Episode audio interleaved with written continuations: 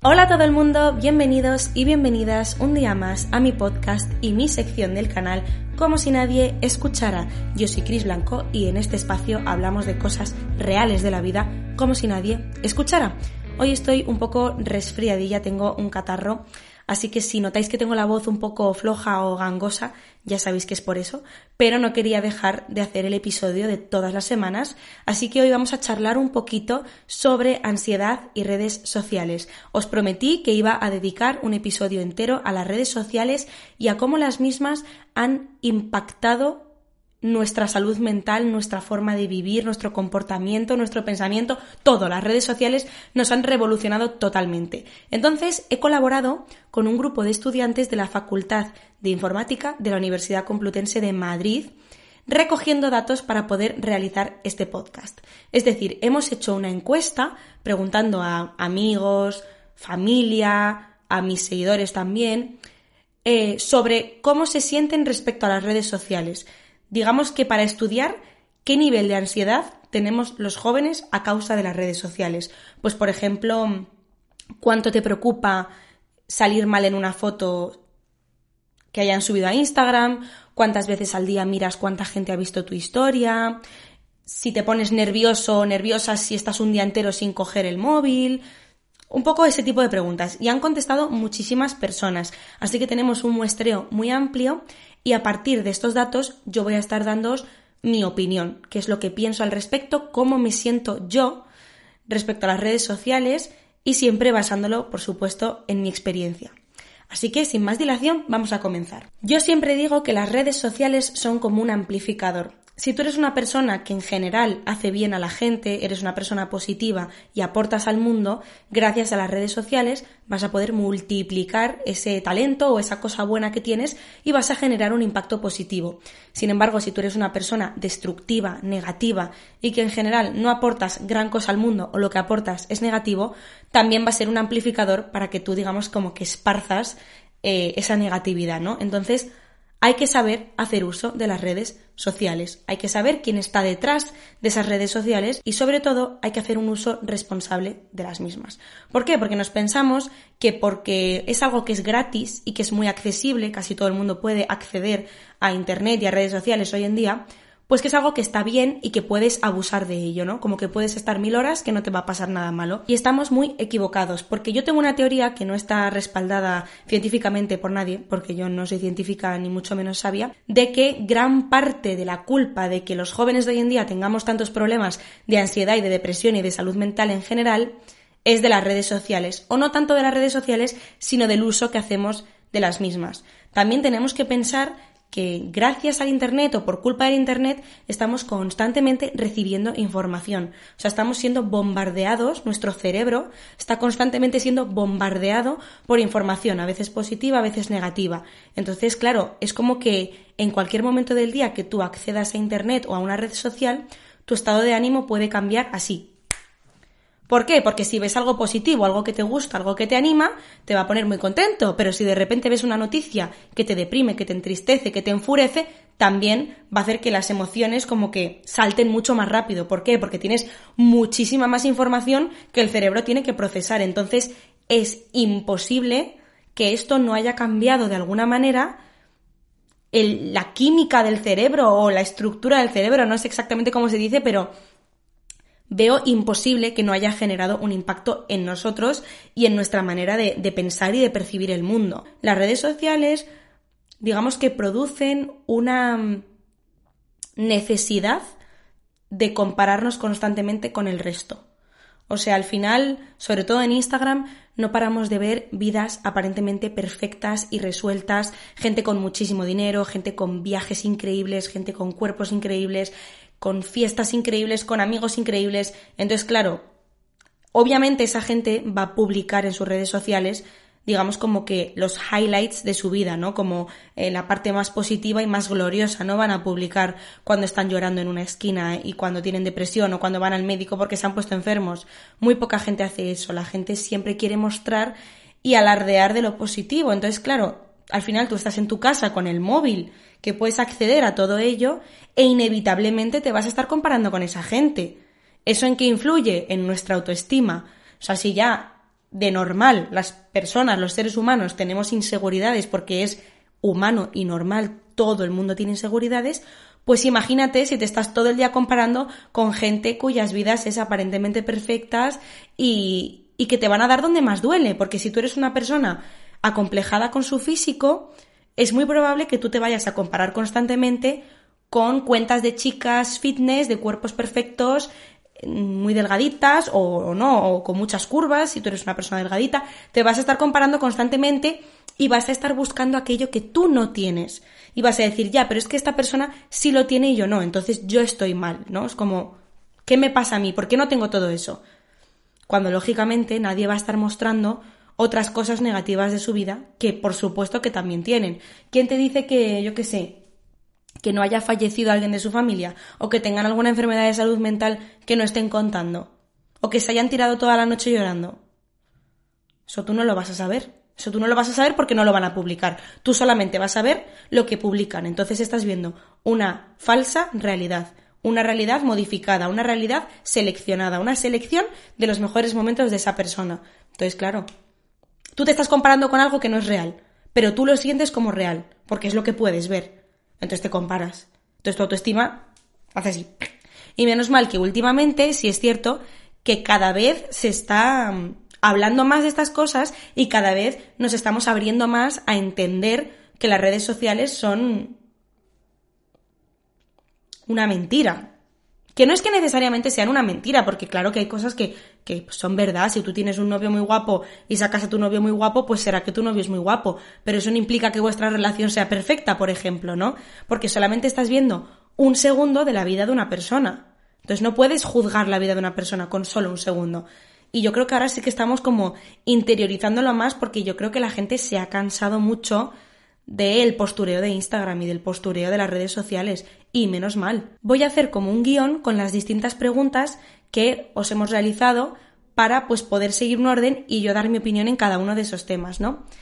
La primera es utilizo las redes sociales en mis horas de estudio o de trabajo y la gran mayoría de gente ha contestado que sí. Del 1 al 4, el más votado es un 4. Al final, lo que os digo, se hace inevitable querer estar constantemente informado de las cosas. Tenemos un dispositivo con conexión a Internet constantemente. Es muy tentador querer mirar si alguien te ha escrito, si alguien te ha dado like en Instagram, si alguien te ha seguido, si ha pasado algo en el mundo, porque también eso, pues, pero claro, normalmente antes la gente tenía la tele y veían el telediario de las 3 y recibían la información que recibían a las 3 o el periódico y punto. Y el resto del día estaban concentrados en aquello que tenían que hacer. Ahora tenemos unos niveles de distracción increíbles porque estamos constantemente recibiendo información y además generamos una adicción. Lo que os he dicho antes, al final el cerebro se hace adicto a recibir esa información y esos estímulos, ¿no? De like, like, comentario, te han escrito, te han dicho tal, te han dicho cual, ha pasado esto, ha pasado lo otro y al final, pues la tentación cada vez es mayor. Se convierte en una adicción y esto es así. Y la gran mayoría de nosotros estamos adictos al móvil, por mucho que digamos que no o que creamos que no. Estamos adictos al móvil y a las redes sociales. Punto. Es así. Cuesta admitirlo, cuesta admitirlo. Yo sé que soy adicta, yo lo sé. Yo lo sé, pero creo que todos, en mayor o menor medida, lo somos. Hace falta ser una persona como muy de hierro para no estar adicto hoy en día a Internet y a las redes sociales. Porque es que prácticamente todo gira en torno a eso. Nuestra vida social, nuestra vida de entretenimiento, nuestros hobbies. Siguiente, sentiría rabia o ansiedad si tuviese que prescindir de las redes sociales. Aquí está súper igualado. Hay mucha gente que ha votado que no y también hay mucha gente que ha votado que sí, y hay otra que ha votado intermedio. Yo personalmente sí que siento ansiedad si tengo que prescindir de las redes sociales. También es verdad que yo de alguna manera me dedico a esto, entonces me he acostumbrado a estar constantemente consultando las redes sociales para ver pues cómo van mis podcasts, cómo van mis vídeos, si a la gente le ha gustado o no le ha gustado. Al final a mí me interesa saber ese feedback, ¿sabes? Entonces no sé si yo soy, digamos, la persona más adecuada para responder a esta pregunta porque de alguna manera podría considerarse mi trabajo, dentro que no es mi trabajo porque no me da para vivir de ello, pero sí que es como algo, un hobby muy serio que tengo y que me gustaría dedicarme profesionalmente. Pero yo sí que conozco a mucha gente que sí que sentiría ansiedad si tuviese que prescindir de las redes sociales.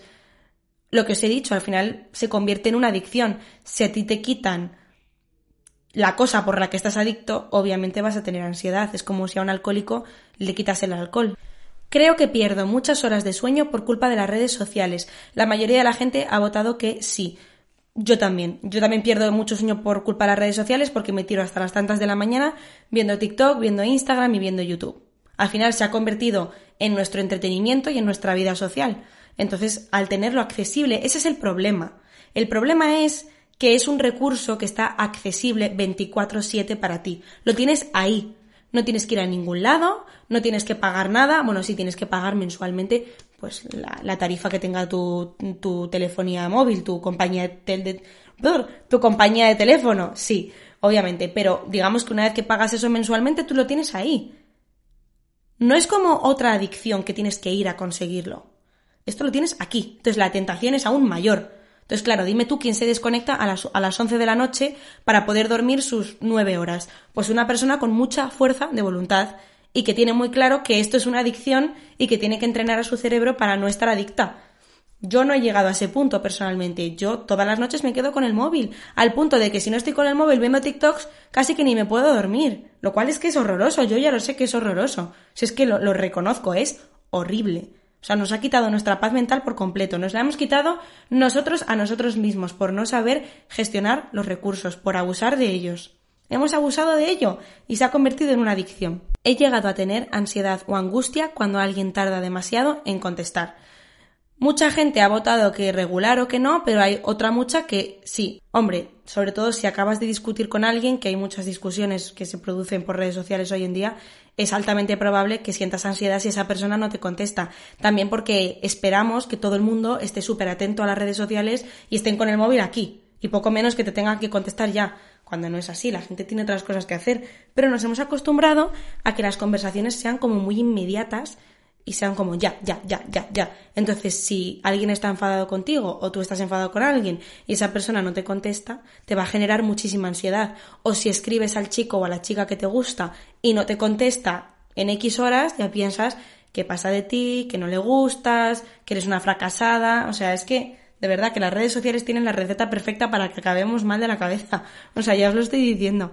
Entonces, sí, claro que todos nos hemos agobiado alguna vez porque alguien tarda demasiado en contestar. Me pone triste mirar el móvil y ver que nadie me ha escrito. Yo he de reconocer que a mí esto sí que me ha pasado y mucho. Y es por lo que os digo siempre en los podcasts anteriores. Es esa necesidad de que constantemente estés integrada en un grupo o sientas que estás cayendo bien o que la gente te quiere, ¿no? Es una falta de amor propio al final. Y aquí me sorprende porque mucha gente ha votado que no. O sea, la mayoría de la gente ha votado que no. Pues yo os digo que sí. A mí muchas veces me ha pasado, ahora ya no me pasa porque yo en este aspecto he evolucionado bastante y apenas tengo conversaciones y si no me escribe alguien me da igual porque los que me tienen que escribir, digamos que sé cuándo me van a escribir y, sé lo que me van a escribir porque es mis personas más cercanas, ¿no? Pero antes, en mi adolescencia, si no me escribía gente, era como la gente no me quiere, ¿no? O sea, si esta persona no me escribe, es porque no me quiere. Y si no me escribe nadie, es porque nadie me quiere. En vez de pensar, la gente está ocupada, la gente tiene vida fuera de las redes sociales, fuera de WhatsApp, fuera de Internet, lo primero que yo pensaba es, la gente no me quiere. Entonces, digamos que basas lo que la gente te quiere en función de la cantidad de likes que te den, de la cantidad de mensajes que te escriban, de la cantidad. Obviamente está bien que una persona se preocupe por ti, pero no es necesario que la gente esté constantemente escribiéndote en WhatsApp para que te quieran. No tiene nada que ver. Yo conozco gente que no utiliza WhatsApp, no utiliza las redes sociales y esa gente tiene un corazón como todo el mundo y siente y quiere y le tiene cariño a las personas y no significa nada porque no te escriba. Estaba muy ligada a la anterior y es que si no hablo por redes sociales me puedo llegar a sentir solo. Y una vez más la mayoría de la gente ha votado que no. Me, me sorprende bastante, la verdad. No sé si es que yo estoy cucú, pero yo desde luego sí que me he llegado a sentir sola si no hablo por redes sociales. Em, ya os digo, siempre estaba muy acostumbrada a tener un montón de conversaciones abiertas y como que cuantas más conversaciones abiertas tuviera, mejor. Porque significa que más amigos tengo y por lo tanto que más querida soy y por lo tanto que yo más valgo que como siempre, teoría absurda que se desmonta enseguida cuando te das cuenta de que en realidad es una falta de amor propio que alucinas. Y esto os remito a mi podcast de Hablemos sobre el amor propio, que hablo muy claramente de todos estos temas. Pero al final es esto, otra vez más, una necesidad de que constantemente te estén diciendo que te quieren, te hablen, te escriban, cuánto te quiero, cuánto te quiero, porque tú no te quieres a ti mismo. Entonces, un buen ejercicio sería ¿Que no te escribe nadie? Vale, no me escribe nadie. Voy a hacer otra cosa. Voy a hacer cosas para mí, para divertirme. No voy a estar mirando el móvil así, a ver si me escriben, a ver si me escriben, a ver si me escriben. No, porque eso solamente va a alimentar esa falta de amor propio y esa necesidad de que los demás me digan cosas todo el rato. Entonces voy a hacer otras cosas que me distraigan, que me diviertan y que me enriquezcan a mí como persona. Y ya verás como poco a poco esa necesidad va a ir disminuyendo, porque tu cerebro va a entender, ah, bueno, pero en realidad no necesito que me escriban, porque estoy mejor pintando, o estoy mejor cantando, o estoy mejor yendo a, tomar un café o yendo a dar un paseo, ¿no? Entonces vas entrenando a tu cerebro a no tener que estar cogiendo el móvil cada cinco minutos. Cuanto menos lo coges, él más se entiende. Es que a mí me gusta hablar del cerebro como si fuera un ente externo a mí. ¿Sabéis? O sea, siempre con todo este tema de la salud mental y tal, siento como la necesidad de separar a mi cerebro de mi persona, ¿no? Como si fuera una persona distinta. De verdad, le debería poner un nombre. Le debería poner un nombre a mi cerebro porque siempre hablo de él en tercera persona, como que me ayuda mucho más a, hablar de estos temas, ¿sabéis? Entonces sí, antes me pasaba mucho, pero ahora ya no me pasa, ya no tengo esa necesidad de estar todo el día hablando por redes sociales y de hecho hay días que digo, es que tengo una conversación. Tengo una conversación con mi novio y ya y el resto del tiempo no he hablado con nadie y no he sentido un vacío ni he sentido una necesidad. Mientras que antes sí la necesitaba. Entonces ahí me doy cuenta de hoy cómo he evolucionado y cómo he cambiado. Pero insisto, eso entra dentro del proceso de quererse a uno mismo. Esta es importantísima. He comparado mi cuerpo en redes sociales y me he sentido inseguro. La gran mayoría han votado que sí. Esto es algo que está muy claro, que nos ha pasado a todos antes o después al final tendemos a compararnos con todo el mundo, ya sean Instagramers o sean tus amigas, no importa. Y al final la gente en redes sociales, ¿qué es lo que va a subir? Pues obviamente va a subir la foto en la que sale guapa o guapo o con buen cuerpo. No van a subir la foto en la que se ven feos. Nadie quiere hacer eso, o sea, nadie quiere sabotearse a sí mismo, nadie va a subir una foto, mirad eh, esta foto en la que salgo con unas ojeras tremendas y con los dientes manchados de Nutella, mirad, mirad qué guapa. Pues no, obviamente todo el mundo va a subir una foto en la que sale espectacular. Entonces, muy probablemente tú te estés comparando con la foto de una persona y estés pensando, ay, qué guapa, es que yo no soy así, yo no tengo esa nariz, yo no tengo ese cuerpo. E igual esa persona se está comparando con una foto tuya pensando, madre mía, qué pelazo tiene, qué alta es, me encanta. Al final nosotros siempre tendemos a fijarnos y a obsesionarnos con aquello que no tenemos y cuando lo tenemos ya no lo queremos. Yo, por ejemplo, siempre había querido unas pestañas largas y tengo una amiga que tiene unas pestañas que son increíbles, típicas pestañas densas, largas, curvas, espectaculares. Y yo siempre le decía, ¡qué envidia! Es que tú no las valoras, tú no valoras tus pestañas. Y ella era como, sí, bueno, sé que tengo buenas pestañas, pero como que me da igual. Y yo me moría por tener esas pestañas. ¿Por qué? Porque yo no las tengo y ella sí las tiene. Entonces, yo me comparo con ella y quiero sus pestañas y ella no las quiere porque ella ya las tiene. Pues lo mismo pasa en redes sociales. Yo quiero ese cuerpo porque no es mi cuerpo, pero igual esa persona quiere el mío porque no es el suyo. Y entonces estamos constantemente comparándonos, en vez de aceptar que esto es lo que nosotros tenemos, que es con lo que hemos venido al mundo y que está igual de bien que lo otro, que ninguno es mejor ni peor. Todos son válidos y todos están perfectamente bien. Una vez más, apelamos al amor propio, si es que de verdad que es inevitable no sacarlo 200 veces en cada episodio, pero es que viene tal que así. Entonces, cada vez que vayas a compararte con el físico de alguien en redes sociales, piensa que esa persona solo va a subir las fotos en las que salga guapísimo o guapísima o con tipazo, no va a subir las fotos en las que sale fea, no las va a subir. Y es muy probable que esa persona también se esté comparando con otras, porque es algo que inevitablemente hacemos todos y nadie es perfecto. Nadie es perfecto. Todo el mundo tiene sus inseguridades y sus imperfecciones y sus cosas. Todo el mundo. Incluso la modelo más increíble que tú veas en Instagram, te aseguro que tiene inseguridades. De hecho, muy probablemente tenga hasta más, porque de alguna manera se ha tenido que obsesionar más con su físico a lo largo de su vida para llegar a donde ha llegado. Entonces, siento presión cuando subo una foto, porque tengo que salir guapo, delgado, etc. Aquí casi todo el mundo ha votado que sí, muchísima gente ha votado que sí. Bueno, pues lo mismo de antes. Al final, efectivamente, esto no hace más que respaldar mi teoría de la pregunta anterior. Que al final todos queremos salir guapos en nuestras fotos de Instagram porque sabemos que es algo que va a haber mucha gente, que está ahí expuesto y nadie se quiere sabotear a sí mismo, nadie quiere salir feo o con, con un cuerpo, yo que sé, que no le gusta, vamos a decirlo así. Nadie quiere mostrarse de una manera de la que no se ve guapo. Cuando en realidad, si todos nos mostráramos sin maquillaje, sin posar forzadamente siendo nosotros mismos al natural, se reducirían tantísimo los complejos y las comparaciones, porque al final veríamos que todos somos humanos, que yo tengo ojeras, pero tú tienes granos, tú tienes las orejas grandes, yo tengo los labios pequeños, tú tienes un diente torcido y tú los tienes separados. Pero la gracia es que todos somos igual de válidos. O sea, tú no eres más, ni tú eres más, ni yo soy menos, porque tú tengas un diente torcido o porque tú estés más gorda o más delgada. Si empezáramos a aceptarnos todos tal y como somos y a sacarnos así al mundo, imaginaos, sería una comunidad mucho menos tóxica, porque todo el mundo diría, anda, si esta persona también tiene defectos, si esta persona también tiene imperfecciones, si resulta que es que no son perfectos, son como yo. Y yo he tenido amigas que a la mínima que salen un poco regular en una foto, en un Insta Story, te dicen bórralo, bórralo, bórralo, bórralo, porque eso no quiero que vea la luz. Bajo ningún concepto.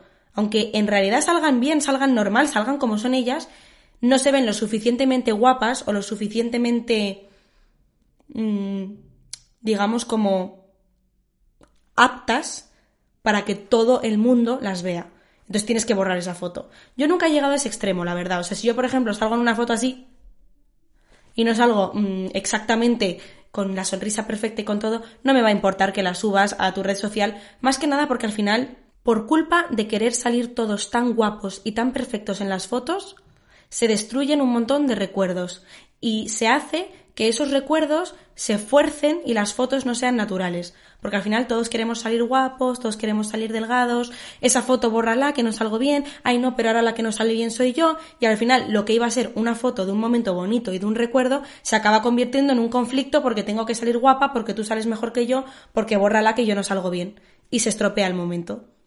Y se hace algo mucho más artificial y pierde su gracia. Entonces, que salimos un poco regulín todas, pues salimos un poco regulín todas, pero eso no es lo que importa. Lo que realmente importa es que estamos todas aquí, pasándonoslo bien y que queremos inmortalizar el momento, ¿no? Entonces, entonces hemos perdido esa naturalidad de los momentos. Y es ahora todo como súper forzado y es horrible. Si un día me quedo en casa y veo por las redes sociales a mis amigos de fiesta, me entra tristeza o ansiedad. Aquí la gran mayoría ha votado que sí. Y yo, ya os lo he dicho muchas veces, a mí esto me ha pasado muchísimo.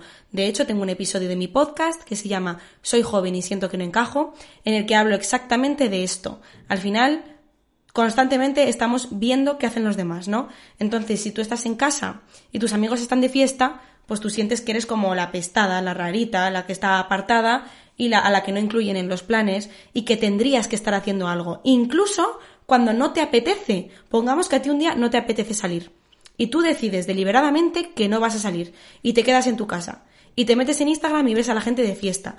A mí me ha pasado muchas veces que me da rabia porque me entra como ese miedo de estar perdiéndome algo, de yo tendría que estar ahí.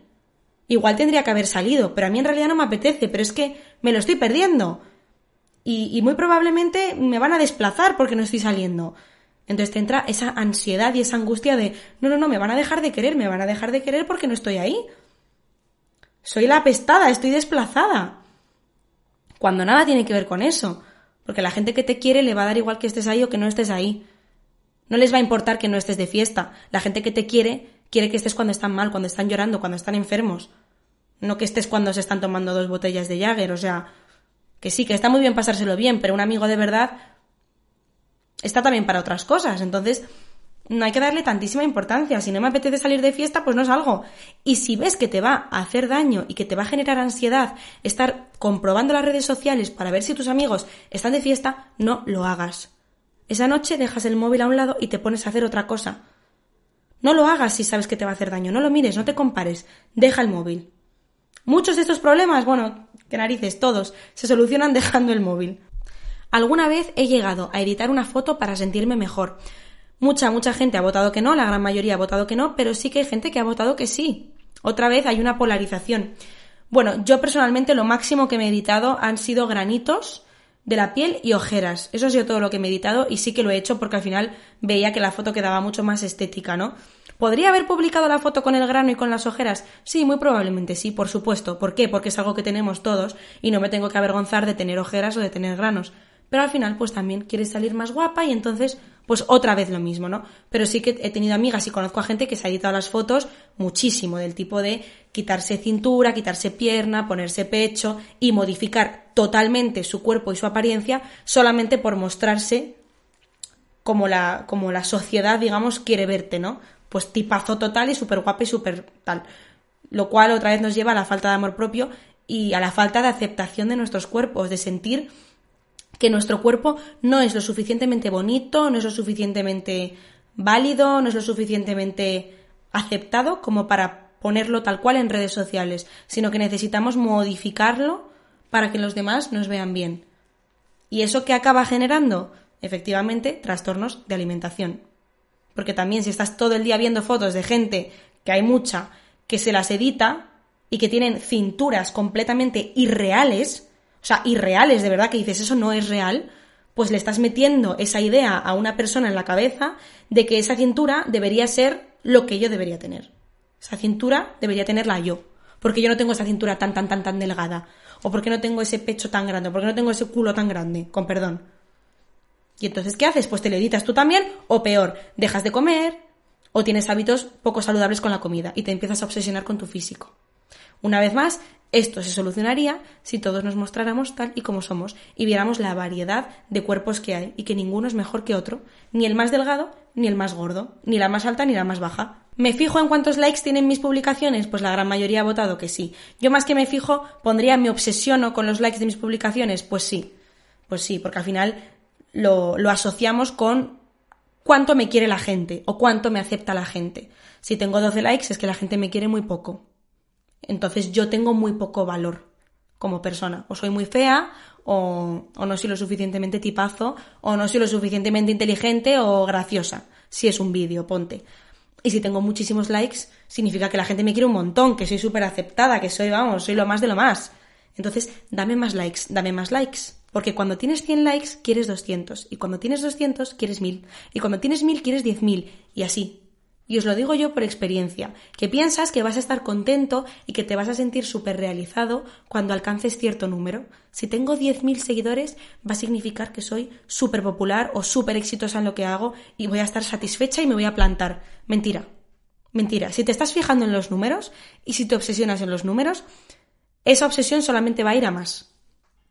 No te vas a sentir satisfecha con ningún número. Y eso es un error que yo he cometido durante mucho tiempo. Yo pensaba que si alcanzaba X seguidores iba a ser la persona más feliz del mundo, iba a significar que soy muy exitosa en lo que hago. Y no es verdad. Me estaba fijando en lo incorrecto. En lo que hay que fijarse es en las personas que hay detrás de esos números. ¿Qué me pueden aportar a mí esas personas? ¿Qué impacto genero yo en esas personas? No el numerito, no los mil likes o los dos mil likes. No. ¿Qué persona hay detrás de ese like? ¿Cómo he ayudado yo a esa persona? ¿Qué he aportado yo a esa persona? Cuando te empiezas a fijar en eso, dejas de obsesionarte en el número y empiezas a centrarte en lo que está aquí, en el corazón, y en lo que realmente quieres hacer, en el caso de que crees contenido como yo. En el otro caso, fíjate en tus amigos. No te fijes en que si tienes más likes te va a querer más la gente, no, fíjate en quiénes son tus amigos de verdad y qué hacen por ti día a día, no en cuántos likes te dan en Instagram, porque eso no es la realidad. La realidad no es esto. Esto está muy bien, para entretenerse, está muy bien para estar en contacto con la gente, está muy bien para crear contenido, está muy bien para generar trabajo, está muy bien para informarse, pero esto es muy peligroso. Esto puede generar inseguridades que alucinas. Y unas adicciones que te pueden destrozar literalmente la cabeza. Entonces vamos a hacer un uso responsable de esto, vamos a saber que esto tiene un límite y que esto no es la vida real, que la vida real está aquí, con la gente que queremos, con el trabajo que hacemos, la comida que comemos, los paseos que damos, los sitios a los que vamos, los abrazos que damos, Eso es la vida de verdad. Esto es simplemente un accesorio, un amplificador, una ayuda. Pero hay que saber muy bien dónde está el límite y poner la raya para no traspasarla y no destrozarnos la cabeza. Y lo digo yo teniéndomelo que aplicar también a mí misma. Así que bueno, espero que os haya gustado este episodio. Espero que, bueno, ha sido un poco caótico, ya sabéis que me gusta que sea espontáneo y hablar como si nadie me escuchara. y espero que os haya gustado, que os haya servido de algo, que os haya entretenido, que os haya inspirado, que os haya acompañado, lo que sea. Os mando un beso enorme, gracias por estar ahí como siempre y hasta pronto.